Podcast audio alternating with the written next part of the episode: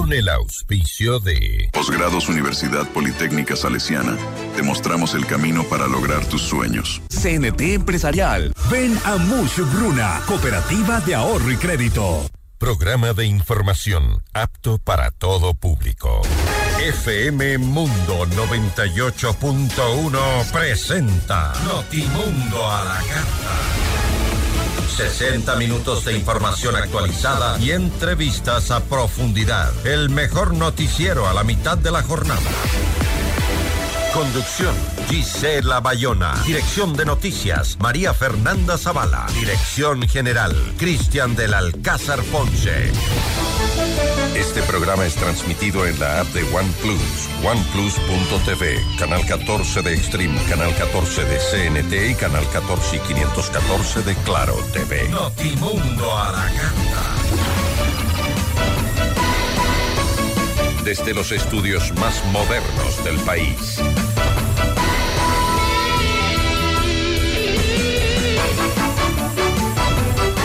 ¿Qué tal? ¿Cómo están? Muy buenas tardes. Siempre es un gusto poder acompañarlos con la información. Soy Gisela Bayona. Hoy en entrevista vamos a conversar con Jorge Benavides. Él es expresidente del directorio de EMCO. Hablaremos sobre la extinción de esta empresa dispuesta por el presidente de la República y si han sido realmente las empresas públicas buenas administradoras de los dineros de los ecuatorianos. También nos va a acompañar Alberto Acosta Burneo. Él es experto económico. Con él hablaremos acerca del exceso del gasto fiscal y cuáles son las consecuencias. Bienvenidos. Titulares de Notimundo a la Carta.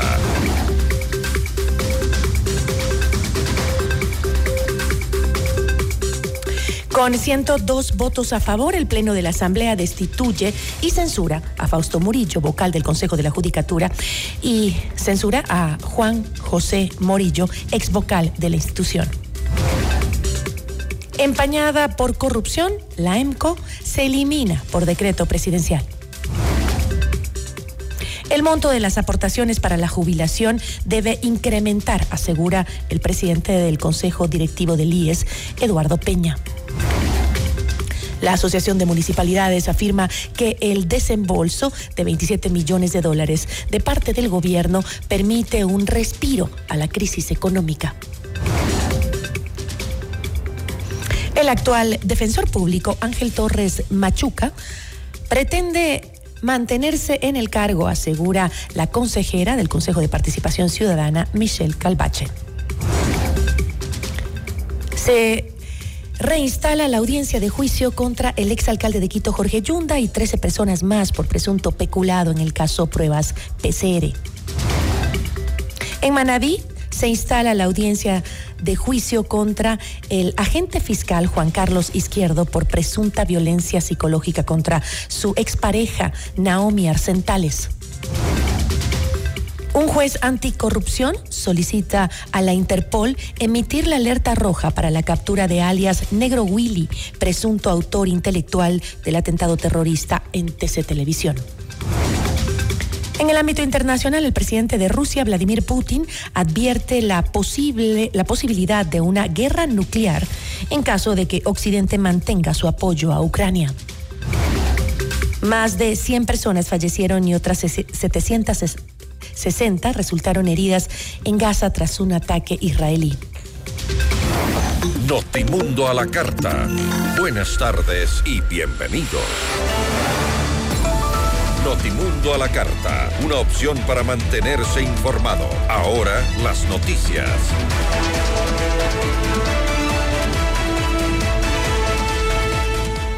Con 102 votos a favor y dos en contra, el Pleno de la Asamblea Nacional aprobó la resolución de juicio político contra Fausto Murillo, vocal del Consejo de la Judicatura, y el ex vocal de la institución, Juan José Morillo. Con esto, Murillo fue destituido del cargo y censurado para ejercer cargos públicos por dos años. En el caso de Morillo, al ya no ser funcionario de la institución, fue únicamente censurado. Durante la sesión, el asambleísta por el Partido Social Cristiano, Carlos Vera, descartó que su organización política se beneficiara de esta destitución. En conversaciones y otro tipo de señalamientos que carecen de veracidad y narran dentro de la novela que han relatado que esta circunstancia se ajusta debido a que la persona que asumiría en su calidad de actual vocal suplente el cargo en el Consejo de la Judicatura, una señora doctora que responde a los nombres de El Ciceli, tiene alguna relación directa con el Partido Social Cristiano. Hecho completamente falso. La señora El Ciceli es una mujer, una abogada identificada claramente con una línea ideológica política de izquierda, lejana al Partido Social Cristiano. Además, el legislador criticó la gestión de Murillo a cargo de la reconstrucción del edificio de la Corte Provincial de Justicia de Manabí. Intentando evadir la responsabilidad que se tiene, que cuando se celebró dicho contrato para la reconstrucción de la Corte de Justicia de Puerto Viejo en el año 2019, con un plazo de 270 días, tuvo que realizarse una serie de procedimientos que realmente nos llamaron la atención. Dentro de ellos nos manifestaban los vocales que tuvieron que realizar el cobro de la garantía producto del seguro con el que estaba asegurado, valga la redundancia, este edificio de la Judicatura en Puerto Viejo. Esa suma económica, producto del pago del siniestro, ascendió aproximadamente a 4 millones de dólares. Sobre estos señalamientos, el vocal Fausto Murillo detalló que desde el Consejo se realizó una vigilancia continua de este proceso e incluso se planteó el inicio de investigaciones relacionadas a un presunto incumplimiento del contratista. Los temas de contratación pública no son temas de responsabilidad del presidente. En el Consejo de la Judicatura, el representante legal, quien firma el contrato, es el director general.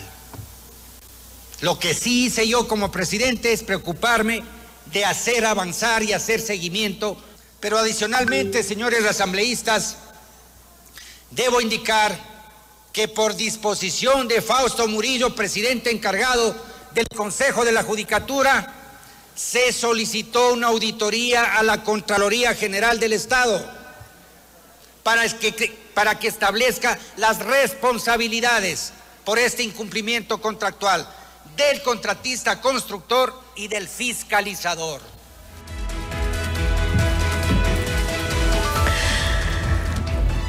Además, eh, Murillo enfatizó que la acusación de presunto tráfico de influencias en su contra es maliciosa frente a supuestas pruebas que lo incluyen dentro de una conversación en la que él afirma no haber participado.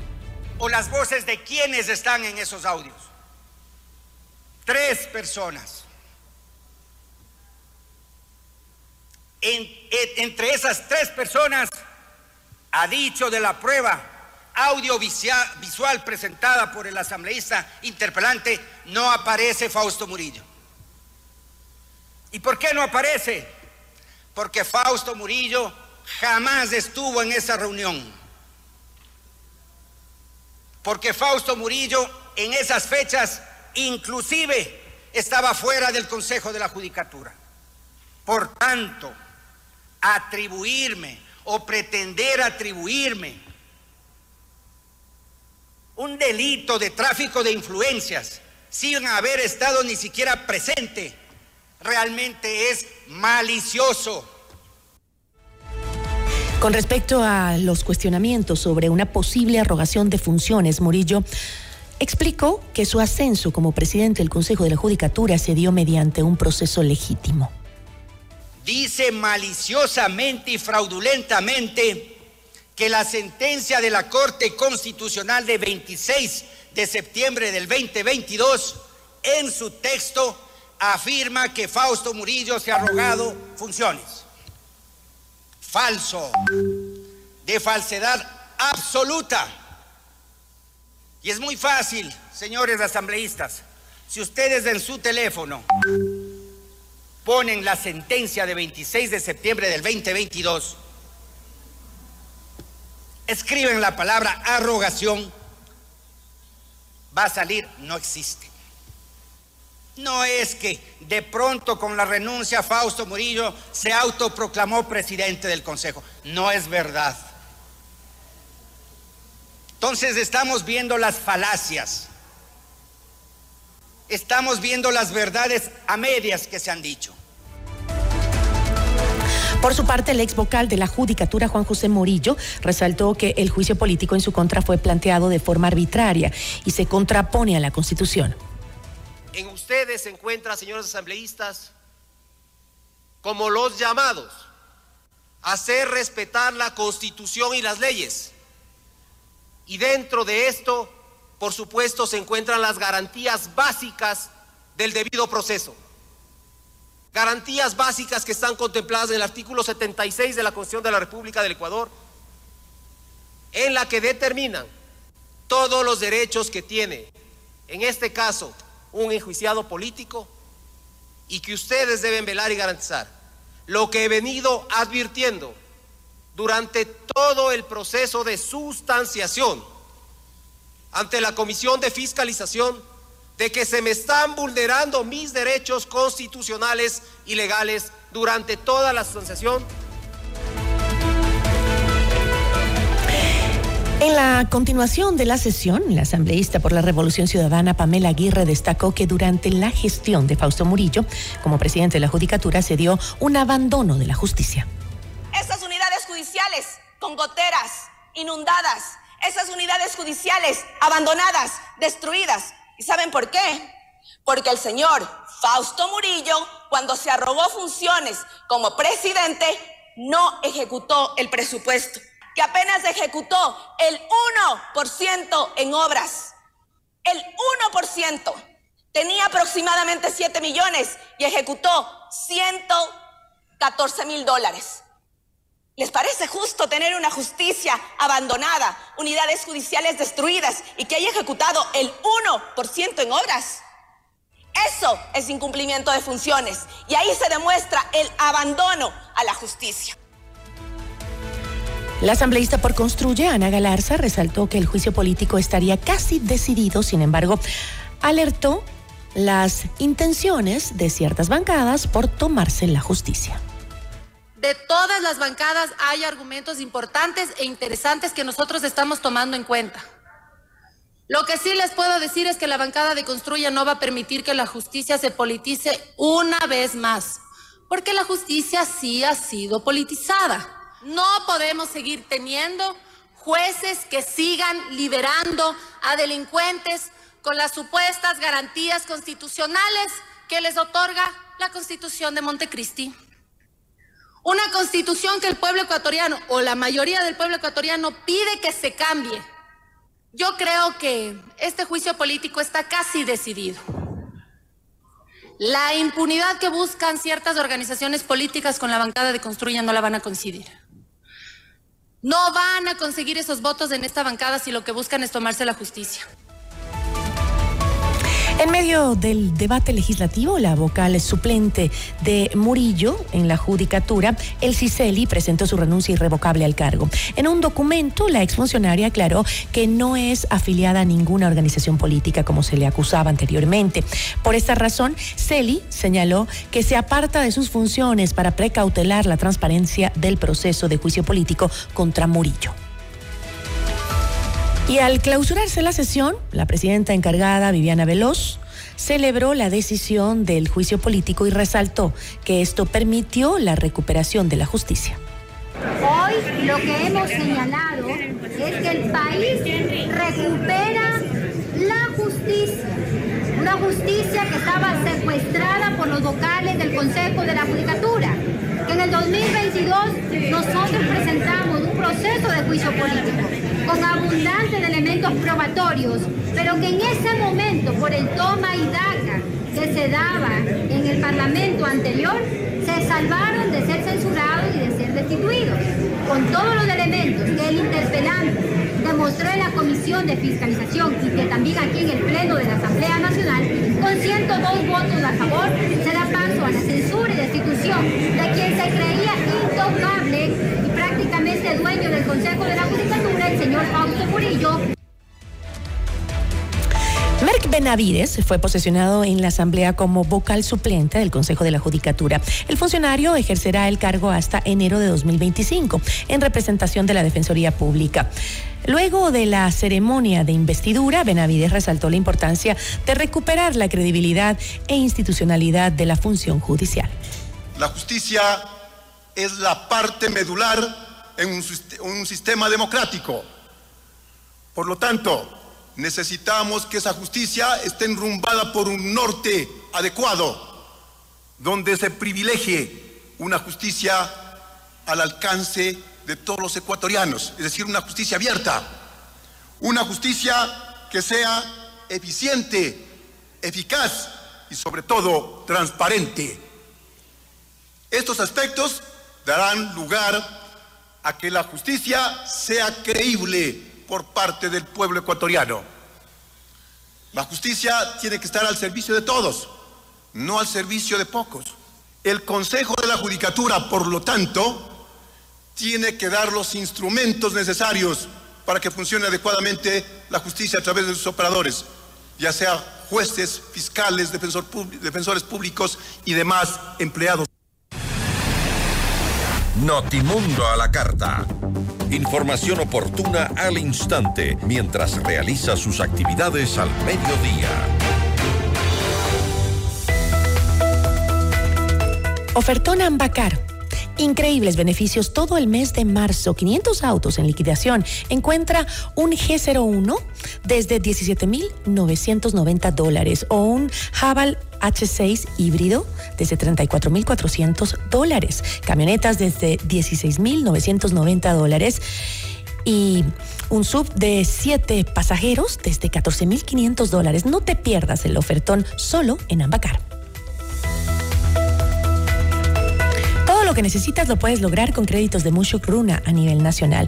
Crédito para tu negocio, tu nuevo vehículo, compra de productos, emprendimientos, estudios, tu casa o lo que tú necesites. Estamos en todo el Ecuador y también puedes adquirir el libro del abogado Luis Alfonso Chango en todas las agencias de Mushuk Runa o pedirlo a domicilio. Comunícate al 098 536 6772.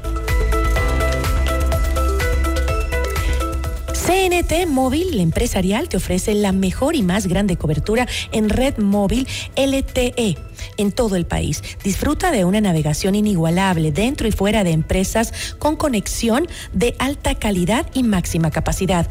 Impulsa la innovación con los planes StartNet, ProConnect y Elite Business, con gigas para realizar videollamadas y monitoreo de apps empresariales que maximizan tu productividad. Descubre esto y más en www.empresas.cnt.com.es.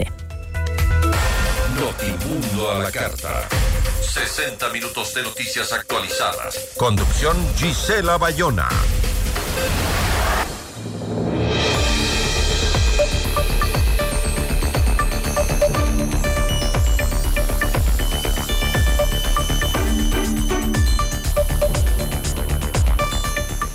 El presidente Daniel Novoa dispuso la extinción de la empresa coordinadora de empresas públicas, EMCO, mediante un decreto ejecutivo.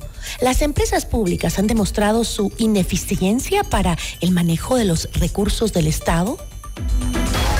La entrevista a la carta, en diálogo directo con los protagonistas de los hechos.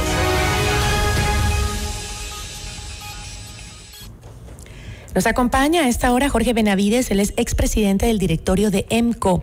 ¿Cómo está Jorge? Muy buenas tardes, gracias por acompañarnos. Buenos días, buenas tardes Gisela, gracias por la invitación. Un cordial saludo a las personas que siguen esta entrevista. Eh, Jorge, eh, a través de decreto ejecutivo 184, el presidente de la República, Daniel Novoa, establece que en máximo 15 días se debe iniciar la liquidación definitiva de EMCO.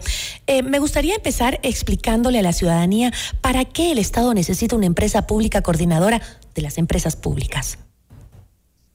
Bueno, es importante su pregunta, Gisela, justamente para explicar cómo desde la Constitución se señala que los sectores estratégicos deben ser eh, regulados, administrados, controlados y gestionados desde el Estado y para esto el Estado establece empresas públicas. En ese sentido, puede ser la existencia de una empresa coordinadora, como dice la ley orgánica de, de, de empresas públicas, que se establezca para los efectos de coordinación o puede ser cualquier otra entidad. De hecho, incluso en el informe que en su debido momento se presentó a la Presidencia de la República, se sugería que las actividades de coordinación pasen al tema de la Secretaría de Planificación, que era el órgano que se encargaba antes de que exista ENCO del tema de la coordinación de todas las empresas. ¿Por qué coordinar? Porque si bien existe un ordenamiento jurídico que es la Constitución y la Ley Orgánica de Empresas Públicas en donde establece las atribuciones y las competencias que tienen estas empresas, es necesario para un adecuado gobierno corporativo de que existan estándares, parámetros y se cree incluso normativa que sea aplicada para todas las empresas públicas. No discutir tanto el hecho de que si es el presidente del directorio la figura que yo hace algún tiempo desempeñaba. Una vez que se reformó la ley, se eliminó la figura del presidente del directorio de empresas públicas y quien preside cada empresa es el ministro del área rectora y eso está bien. Pero la coordinación, como le digo, sin necesidad de que exista una empresa coordinadora de empresas públicas que tiene su propio gerente, podría ser la Secretaría de Planificación o cualquier otra entidad que señale la presidencia de la República, la que se encargue de establecer la normativa para el manejo homogéneo en cuanto a trámites, gestión y todos estos temas que supone el buen gobierno corporativo. no era entonces necesaria.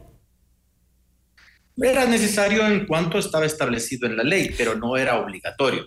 Entonces puede eliminarse EMCO, pero lo importante son las atribuciones para estandarizar procesos, normativa que rija para todas las empresas. Por ejemplo, en política de valoración de perfiles para elegir gerentes. Hay una normativa, hay regulaciones que emitía EMCO Ahora eso emitirá cada ministerio correspondiente, pero no necesariamente homologado. O sea que EMCO era la encargada de la política de administración de las empresas públicas. EMCO como empresa pública se encargaba de preparar, de gestionar y expedir normativa para poder regulamentar y poder regular los procesos de las empresas, que es distinto de la gestión interna de cada empresa que correspondía a cada gerente general de las empresas públicas. Ahora, el presidente ha sido muy crítico con la administración de las empresas públicas, en las que incluso ha dicho que son una mina de oro para la corrupción. ¿Por qué las empresas públicas han fallado en mantener eh, los procesos transparentes? Bueno, hay un montón de problemas estructurales que tienen las empresas.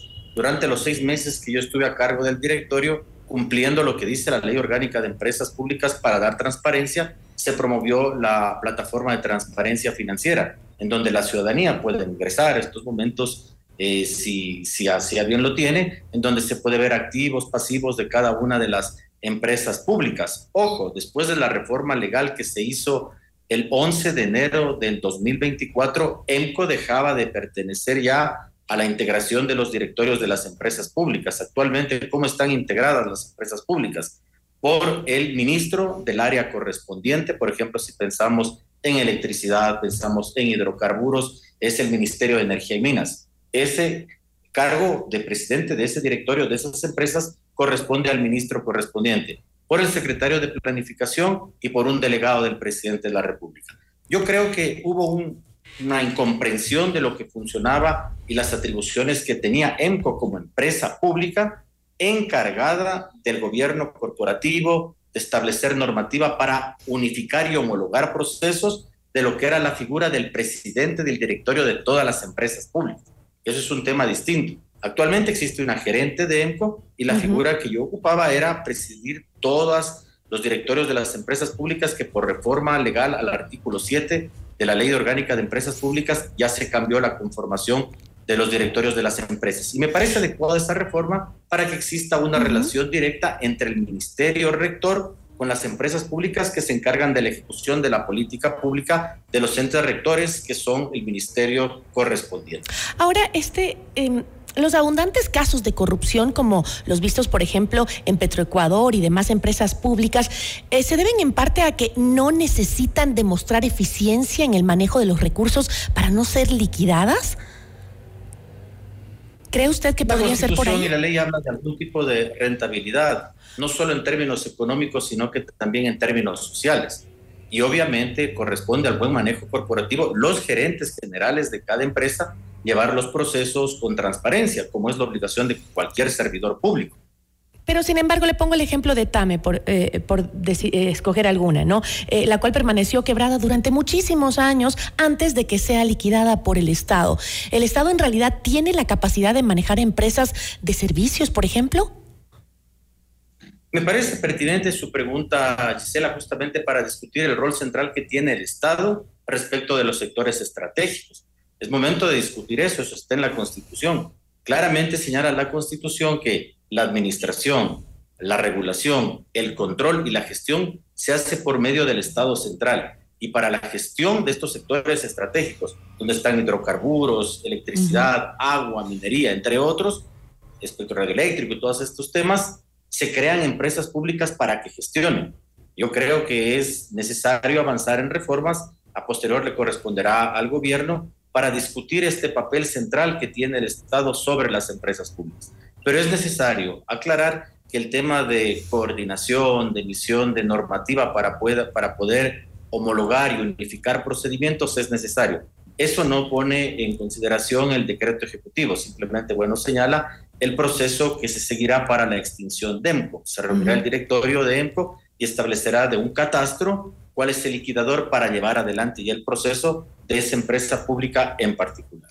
Ahora, eh, en, el presupuesto general del Estado para el 2024 se registra un aumento del 13% en el gasto, eh, sin cambios de fondo en la estructura pública. Cerrar empresas públicas para reducir el aparataje estatal ha sido una de las constantes propuestas desde el sector eh, del centro hacia la derecha. Hemos escuchado varias veces esa, esa propuesta constantemente. ¿Cuánto gasto se realiza en el pago de la nómina de las tres empresas públicas que tenemos? Bueno, eso ya tiene que ver ya la normativa y las decisiones políticas de los gobiernos de turno. Un tamaño de un Estado pensado desde una constitución como la que actualmente existe precisa de la, de la existencia de distintas entidades para su funcionamiento. EMCO como tal, el presupuesto era, no superaba los 4 millones de dólares, incluido en su nómina estaban incluso los liquidadores de las empresas públicas, como TAME, que está en liquidación, Correos del Ecuador, como ferrocarriles, que a continuación de la expedición ya de este decreto y el procedimiento que en 15 días se nombrará al, al liquidador de EMCO, empresa pública, y en tres meses ya se llevará adelante el proceso, ya se verán los procedimientos que correspondan. Yo creo que el tema de la discusión del tamaño del Estado es importante, se tendrá que analizar y ver ya técnicamente el gobierno en funciones donde se puede hacer estos temas de optimismo. Pero, por ejemplo, usted con su experiencia, ¿qué tipo de servicios son vitales para la ciudadanía por parte de estas empresas? Es decir, dentro de lo que eh, se podría uno pensar como ciudadano, ¿qué es vital para, para eh, los ecuatorianos? en servicios. Es que los sectores estratégicos son vitales, porque usted tiene ahí hidrocarburos, tiene electricidad, tiene una serie de temas que son fundamentales para que pueda funcionar la economía ecuatoriana en su conjunto.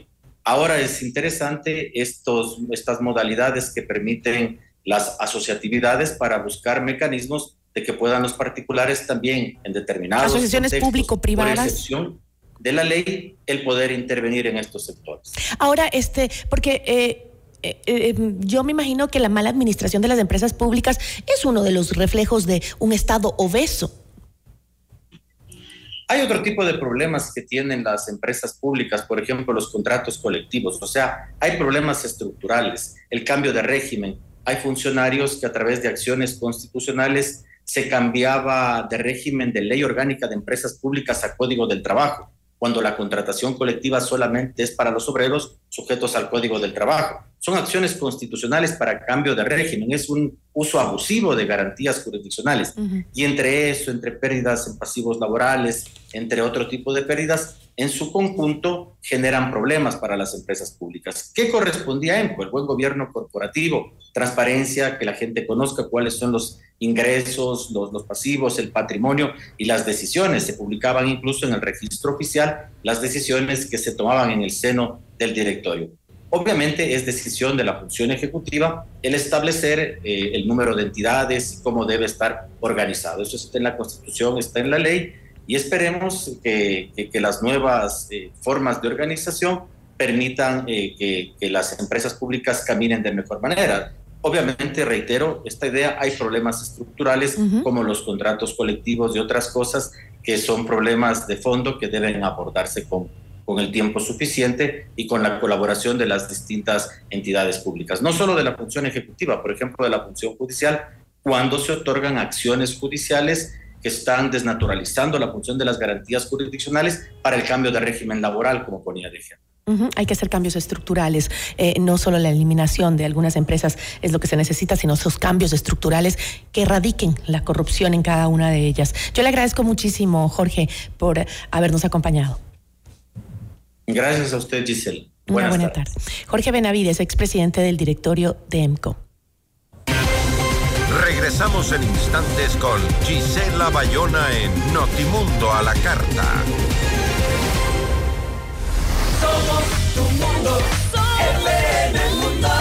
Sigue nuestra transmisión en video FM Mundo Live por YouTube, Facebook, X y en fmmundo.com. Somos FM Mundo. Comunicación 360. Inicio de publicidad con el auspicio de Banco Guayaquil. Primero tú. FM Mundo presenta Minuto Forbes con Cristian del Alcázar Ponce. Este es el Minuto Forbes. Bienvenidos todos de los principales programas live action, docuseries y series de animación de Netflix en lo que va del año. El 30% de los más vistos están basados en novelas, juguetes, videojuegos u otras obras ya existentes. En lo que va de este año, Netflix consiguió que 33 programas entren en su lista semanal de los 10 más vistos y 10 de ellos están basados en propiedad intelectual ya existente. De esas 10 producciones, 8 fueron de Netflix y en total los originales de la plataforma representan 25 de los 33 programas con mejores resultados del año. Encuentre la revista Forbes Ecuador en Supermaxi. FM Mundo presentó Minuto Forbes con Cristian del Alcázar Ponce. Patrocinado por. Con Banco Guayaquil, ahorra y gana el 5.5% de interés sin abrir otra cuenta. Solo abre tu app e ingresa a la función Meta. Fija el monto mensual, programa el tiempo de ahorro y listo. Crea tu meta ahora y empieza a ganar el 5.5% de interés. Banco Guayaquil, primero tú. En tu mundo, esta es la hora.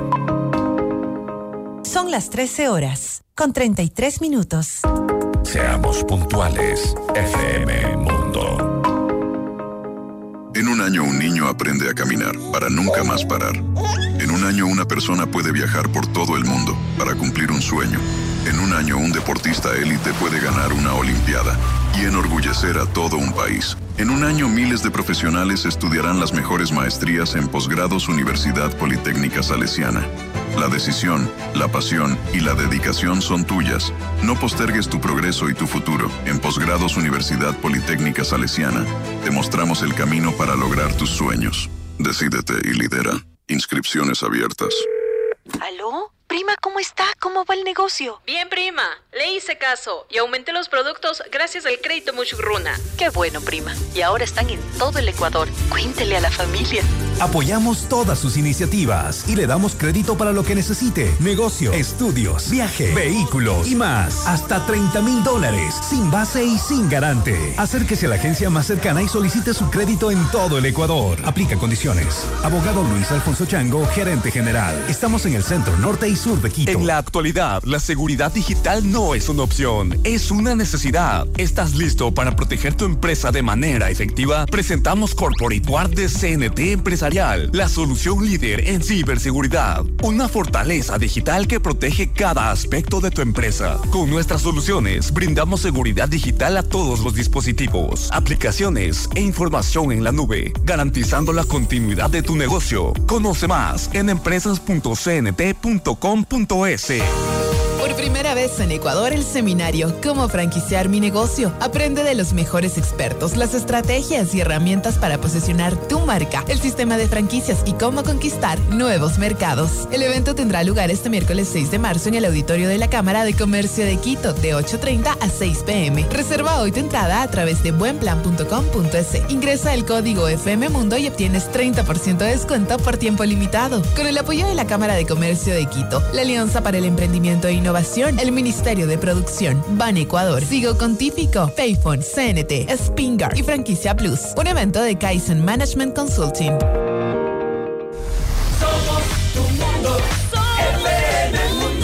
Somos FM Mundo. Comunicación 360. Fin de publicidad. Este programa es transmitido en la app de OnePlus, oneplus.tv, canal 14 de Extreme, canal 14 de CNT y canal 14 y 514 de Claro TV. En 98.1 continuamos con Notimundo a la carta. Notimundo a la carta, una opción para mantenerse informado. Ahora las noticias.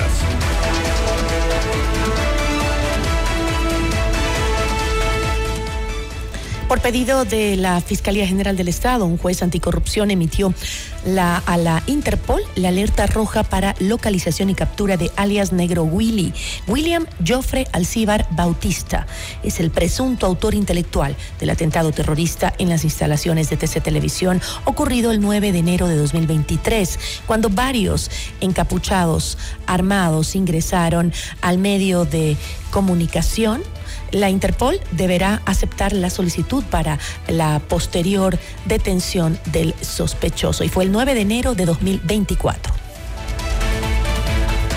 La audiencia de juicio por presunto peculado contra el exalcalde de Quito, Jorge Yunda, y 13 personas más se reinstaló en la Corte Provincial de Justicia de Pichincha. En la diligencia se continúa con la presentación de los testigos en el caso denominado pruebas PCR. De acuerdo con la investigación de la Fiscalía, la Secretaria de Salud, eh, la Secretaría de Salud del municipio realizó la compra de 100 mil pruebas de detección de COVID-19 durante la pandemia por un valor de, de 4.2 millones de dólares. Esto, de acuerdo a la indagación, habría implicado un perjuicio de 2.2 millones para el Estado. En Manaví se reinstaló la audiencia de juicio contra el agente fiscal Juan Carlos Izquierdo por presunta violencia psicológica contra Naomi Arcentales, quien fue hallada sin vida en su departamento en Manta en diciembre de 2021. En ese mismo mes, Izquierdo fue detenido por su presunta participación en el fallecimiento de Naomi. Sin embargo, fue liberado un día después, luego de eh, revelarse este caso. El fiscal fue suspendido en sus funciones. No obstante, el Pleno del Consejo de la Judicatura revocó esta medida en abril de 2022. Una acción de protección con medida cautelar suspendió el concurso de selección de la próxima autoridad de la Defensoría Pública. En Notimundo Estelar, la integrante del Consejo de Participación Ciudadana y Control Social, Michelle Calvache, señaló que este tipo de recursos obstaculizan los procesos de designación de las autoridades el concurso en particular. Eh, hubo uno, si recordaremos, presentado por el actual eh, defensor público, el señor Torres Machuca, aquí en la ciudad de Quito, Ángel Torres Machuca, aquí en la ciudad de Quito, también se había presentado en su momento en la ciudad de Quevedo. Las dos tuvieron sentencias de segunda instancia ejecutoriadas que se contraponían entre sí mismas. Sin embargo, de eso se logró mediante eh, eh, la primera sentencia que hubo, en este caso fue la de Quevedo, se continuó con el concurso desde la etapa en la que estuvo, que fue prácticamente solo faltaba la oposición. Eh, hay que ser claros, el señor Torres Machuca ha querido permanecer en el puesto ya no solo cinco años, sino quiere perpetuarse unos, unos meses más y hay que saber el trasfondo también de esto. En pocos meses tenemos que enviar la solicitud de las ternas para la conformación de los seis años del próximo Consejo de la Judicatura. Entendería que esa puede ser una de las razones. Habría que preguntarle por qué todos sus funcionarios están presentando acciones de protección ahora para detener este concurso. Noticias, el presidente Daniel Novoa se reunió con los alcaldes de Chimborazo, Cotopaxi, Pastaza y Tungurahua para fortalecer la relación entre el gobierno central y los gobiernos locales. Viendo a todos los lugares, dando esperanza a la misma gente que creyó en nosotros y que escogió este camino, escogió un gobierno joven, un gobierno para el desarrollo, no solo económico, sino el desarrollo social de nuestra juventud y también eliminar la violencia y a los grupos narcoterroristas que tanto nos afectan. Por su parte, el alcalde de Baños, Marlon Guevara, se refirió a la ley para el fortalecimiento del turismo y adelantó que esto fortalecería al cantón eh, en días de alta afluencia de visitantes Se siente un nuevo aire en el país. Es indiscutible la importancia que le han dado a las autoridades locales y que creo que ha sido la plegaria de toda la vida de los alcaldes y sobre todo la atención inmediata de los ministros en territorio ha hecho que tengamos mayor efectividad. Entendemos y comprendemos la histórica situación que ha recibido en temas de economía y nosotros más bien ahí tenemos que agradecerle al presidente porque ha sido el único que ha trabajado de forma responsable, aún ahora presentando el proyecto de ley sobre el fomento productivo y el turismo. Esto va a garantizar de que los cientos de personas que viven del turismo en Baños de Aguasanta, la ciudad más turística y segura del centro del país, podamos tener alicientes económicos que vayan garantizando de que esta actividad que es libre de contaminación, que eh, tiene una perduración en el tiempo y en el espacio, nos vaya garantizando de que nosotros como ciudad tengamos nuevos bríos en el desarrollo turístico a nivel nacional e internacional. Notimundo a la carta. Información oportuna al instante mientras realiza sus actividades al mediodía.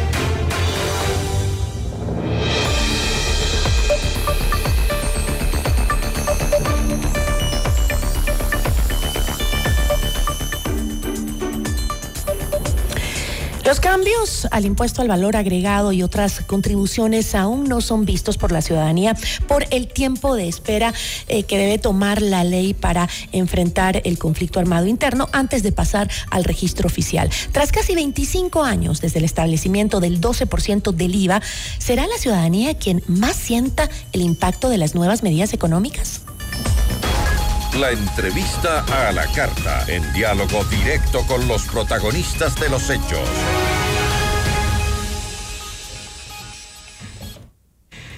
Nos acompaña a esta hora Alberto Acosta Burneo, experto económico. ¿Cómo está, economista? Muy buenas tardes, gracias por acompañarnos. Muy buenas tardes, un gusto estar con ustedes. Eh, economista, em, eh, para empezar, eh, vamos un poco a lo de fondo. El presidente continúa diciendo en entrevistas que esta medida no va a golpear a las clases más populares porque los productos de la canasta básica no graban IVA. Anunció que es un error porque dos, 208 productos de la canasta básica como aliños, mayonesas, salsas de tomate, entre otros, sí tienen IVA. ¿Existe alguna manera en en la que el incremento del IVA no signifique un encarecimiento de los costos de vida para los ciudadanos en general? Bueno, yo creo que hay que ver la, película de una manera integral. El gobierno ha logrado una aprobación de tres proyectos económicos urgentes que contienen temas en materia tributaria. De manera integral, es una elevación de ingresos para el fisco muy importante. En este año, esos tres proyectos le van a rendir al gobierno 4.300 millones de dólares. ¿Qué significa eso? Significa que se va a retirar de la sociedad, de los ciudadanos, de las empresas, 4.300 millones de dólares para que el, gasto, el, fisco los pueda gastar. Eso va a tener un impacto. Entonces, no hay que ver solamente el efecto inmediato, es decir, quién paga IVA en el caso del IVA, sino también hay que ver qué implica en toda la cadena productiva, porque al elevarse el IVA, también significa que va a caer el consumo. Y el caer el consumo tiene un efecto también en el empleo.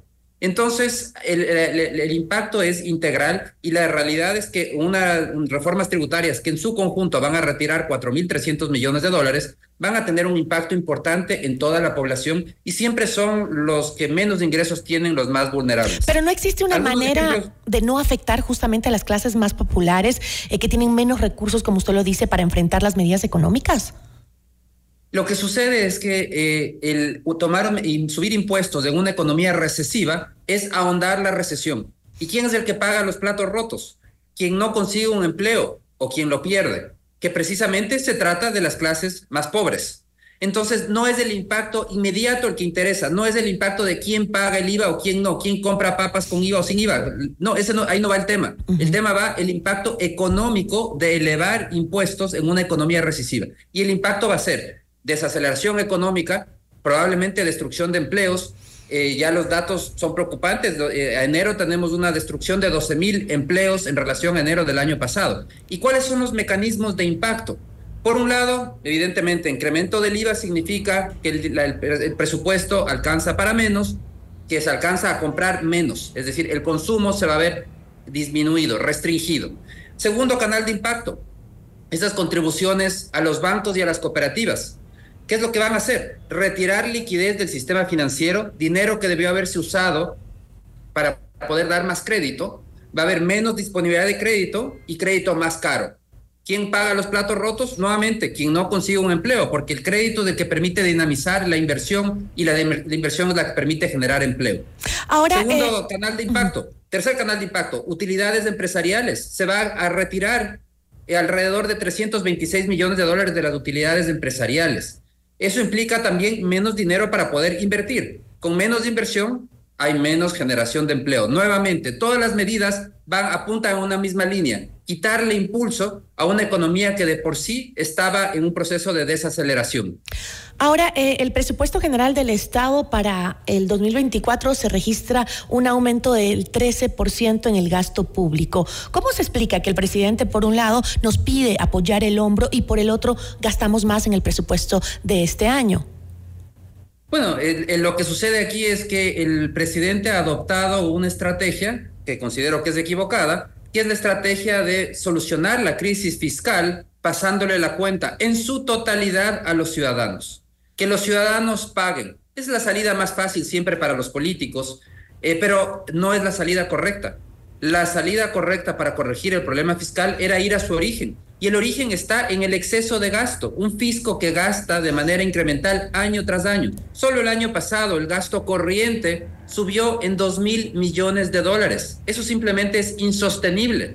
Entonces, lo correcto debe haber sido que el Estado asuma el costo del ajuste, si no todo, al menos una parte. No puede ser que todo el costo del ajuste lo carguen a los ciudadanos, al lomo de los ciudadanos, mientras tanto el Estado decide seguir gastando, ¿Qué es lo que nos dice este presupuesto.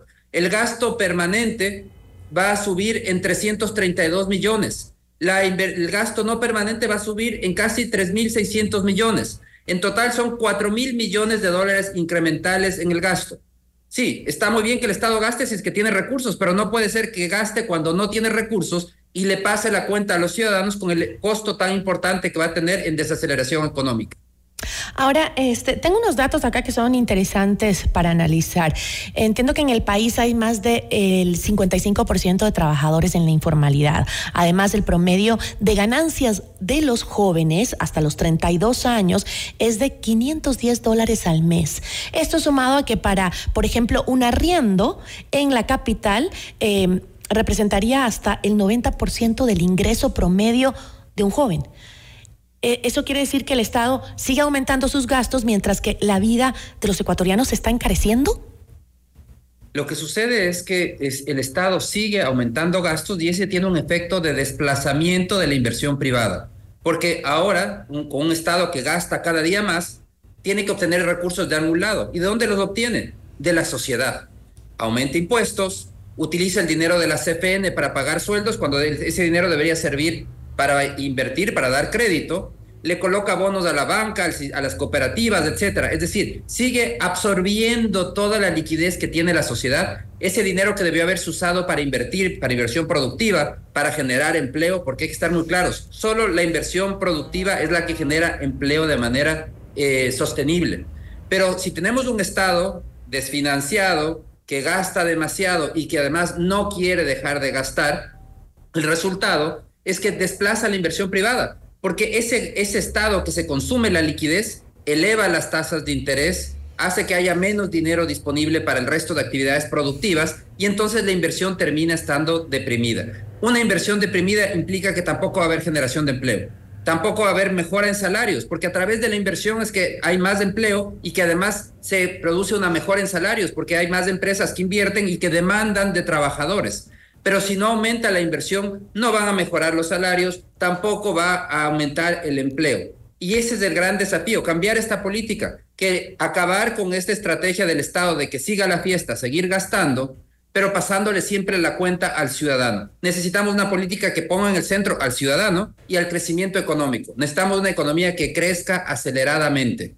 Eh, por otro lado, el gobierno ha señalado que el incremento del IVA eh, se da para financiar el plan de seguridad, em, eh, pero que los, salarios, los salarios, por ejemplo, de las fuerzas del orden, de las fuerzas armadas, de la policía, no debe, no debían ya estar contemplados en, el, en presupuestos anteriores. ¿Cómo ¿cómo, cómo, se establece eso? Mira, la realidad es que tenemos un fisco que gasta mucho y que después no paga. Entonces, el año pasado el exceso de gasto alcanzó 5.700 millones de dólares, de los cuales 4.000 no pudo pagar los atrasos, casi 4.000 millones de dólares. Entonces, ahora se crea toda esta cantidad de impuestos adicionales eh, que, va, que van a tener un impacto negativo en la economía muy, muy fuerte. Eh, y todos esos ingresos, ¿para qué van a servir? Bueno, van a servir para pagar atrasos. Es decir, ese dinero ya se gastó el fisco.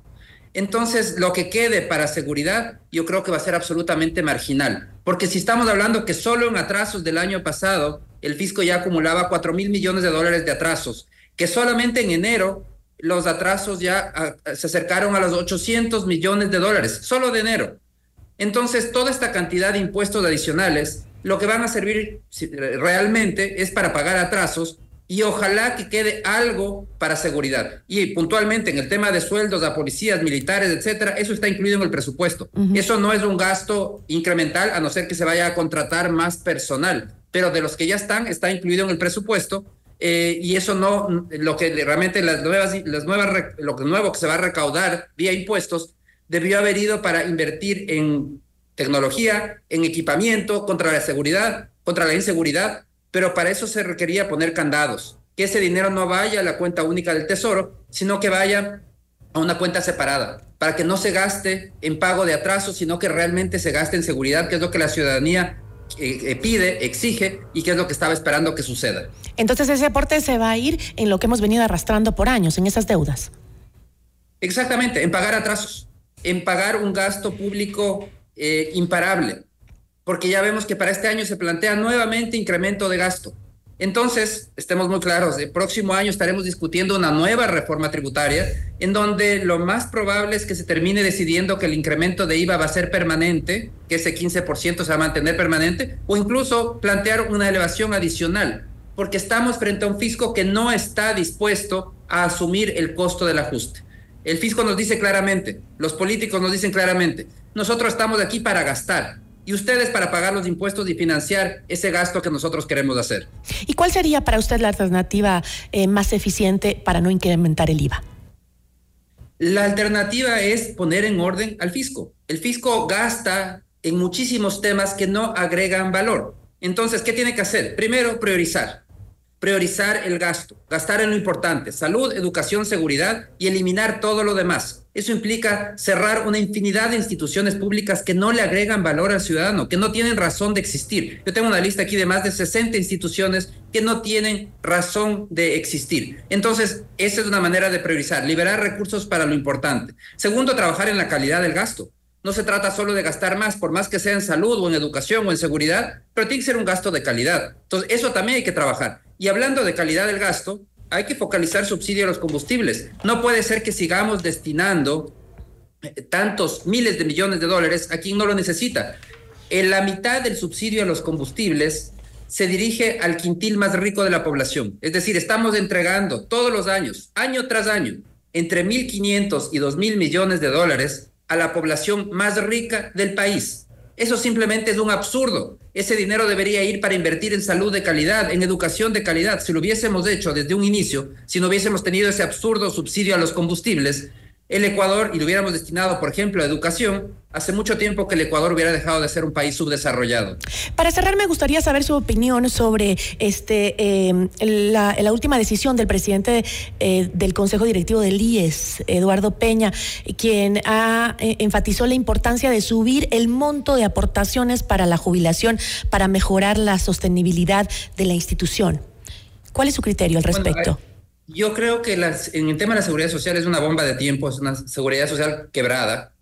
Y los ecuatorianos debemos decidir, y yo creo que se debería preguntar a la población, decidir las alternativas. ¿Cuál es la alternativa? Una alternativa es o se elevan las aportaciones o se reducen las prestaciones. Lo que no podemos tener es lo actual, que es una situación insostenible. Entonces, en esa combinación, creo que hay que encontrar eh, algún punto que a la población le satisfaga. Yo creo que la alternativa de seguir elevando aportaciones no cabe, porque ya los ciudadanos aportan en este momento con más de la mitad, más del 20% de su sueldo, es decir, una quinta parte de su sueldo va a la seguridad social. entonces pedir que aporten aún más de la quinta parte del sueldo ya es absolutamente insostenible. Entonces yo creo que la alternativa tiene que venir por el lado de limitar las prestaciones, extender el tiempo para poder recibir las prestaciones, que ciertas prestaciones sean, eh, eh, no sean obligatorias, sino que tengan que ser voluntariamente eh, contratadas por los ciudadanos, pagando un valor que corresponda, pero que de esa manera le pongamos en orden nivelemos el nivel de ingresos del IES con el nivel de egresos que en este momento es, es muy superior a sus ingresos. Economista, le agradezco muchísimo. Siempre es un gusto. Una buena tarde. Alberto Acosta Burneo, experto económico. Notimundo a la carta. 60 minutos de noticias actualizadas. Conducción Gisela Bayona.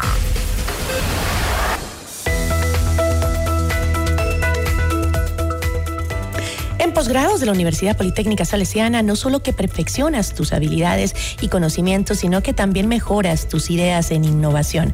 Te ofrecemos laboratorios con tecnología de vanguardia en todas las sedes a nivel nacional. Decídete y lidera en posgrados de la UPS. Inscríbete en posgrados ups.edu.es.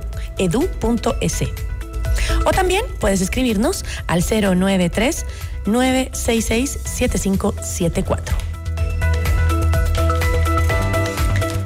CNT Móvil Empresarial te ofrece la mejor y más grande cobertura en red móvil LTE en todo el país. Disfruta de una navegación inigualable dentro y fuera de tu empresa con conexiones de alta calidad y máxima capacidad. Impulsa la innovación con los planes StartNet, ProConnect, y Elite Business, con gigas para realizar videollamadas y monitoreo de apps empresariales que maximizan tu productividad. Descubre esto y más en www.empresas.cnt.com.es. Ya volvemos con Notimundo a la carta. Somos tu mundo, Nuestros mejores contenidos. Suscríbete gratis a nuestro canal de YouTube FM Mundo Live. Somos FM Mundo. Comunicación 360. Inicio de publicidad. ¿Buscas la mejor cobertura móvil LTE para tu negocio? CNT Móvil Empresarial tiene la solución. Ofrecemos conexiones de alta calidad y máxima capacidad. La mejor navegación dentro y fuera de tu empresa. Llegas para realizar videollamadas, monitoreo de apps empresariales que maximizan tu productividad y llamadas ilimitadas a fijos y móviles. Impulsa la innovación con los planes StartNet, ProConnect y Elite Business. Conoce más en empresas.cnt.com.es. En Marathon siempre queremos darte lo mejor, pero no nos decidimos si darte el segundo artículo a mitad de precio o el tercero gratis. Así que mejor te damos los dos.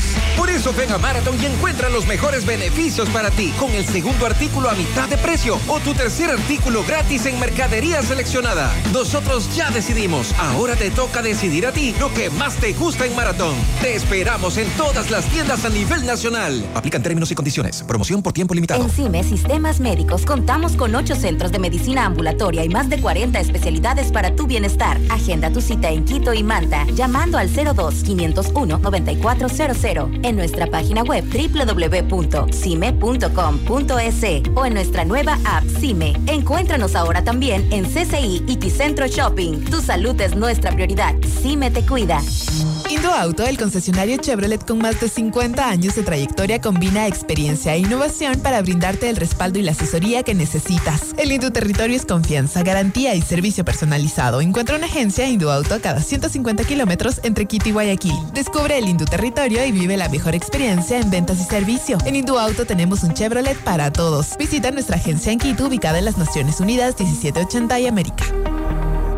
Festeja con nosotros estos increíbles cinco años en Moblar.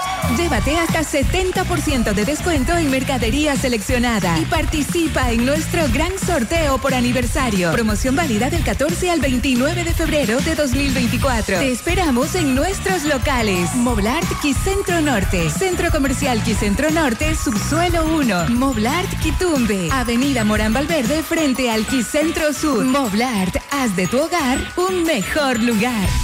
Somos tu mundo. FM Mundo. Somos FM Mundo. Comunicación 360. Fin de publicidad. En Notimundo a la Carta es momento de realizar un recorrido por el mundo.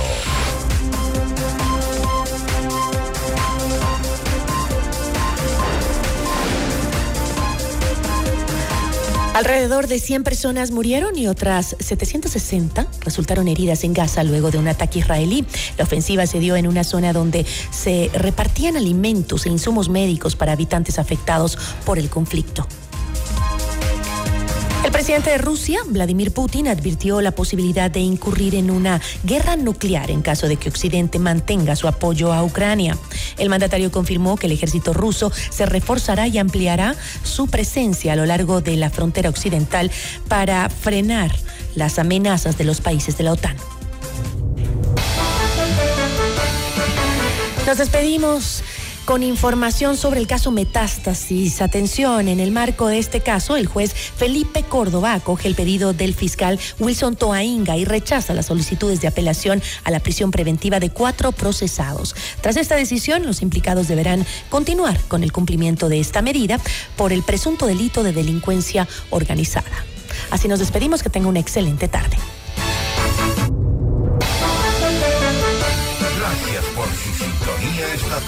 FM Mundo 98.1 presentó Notimundo a la carta. 60 minutos de noticias actualizadas y entrevistas. El mejor noticiero a la mitad de la jornada.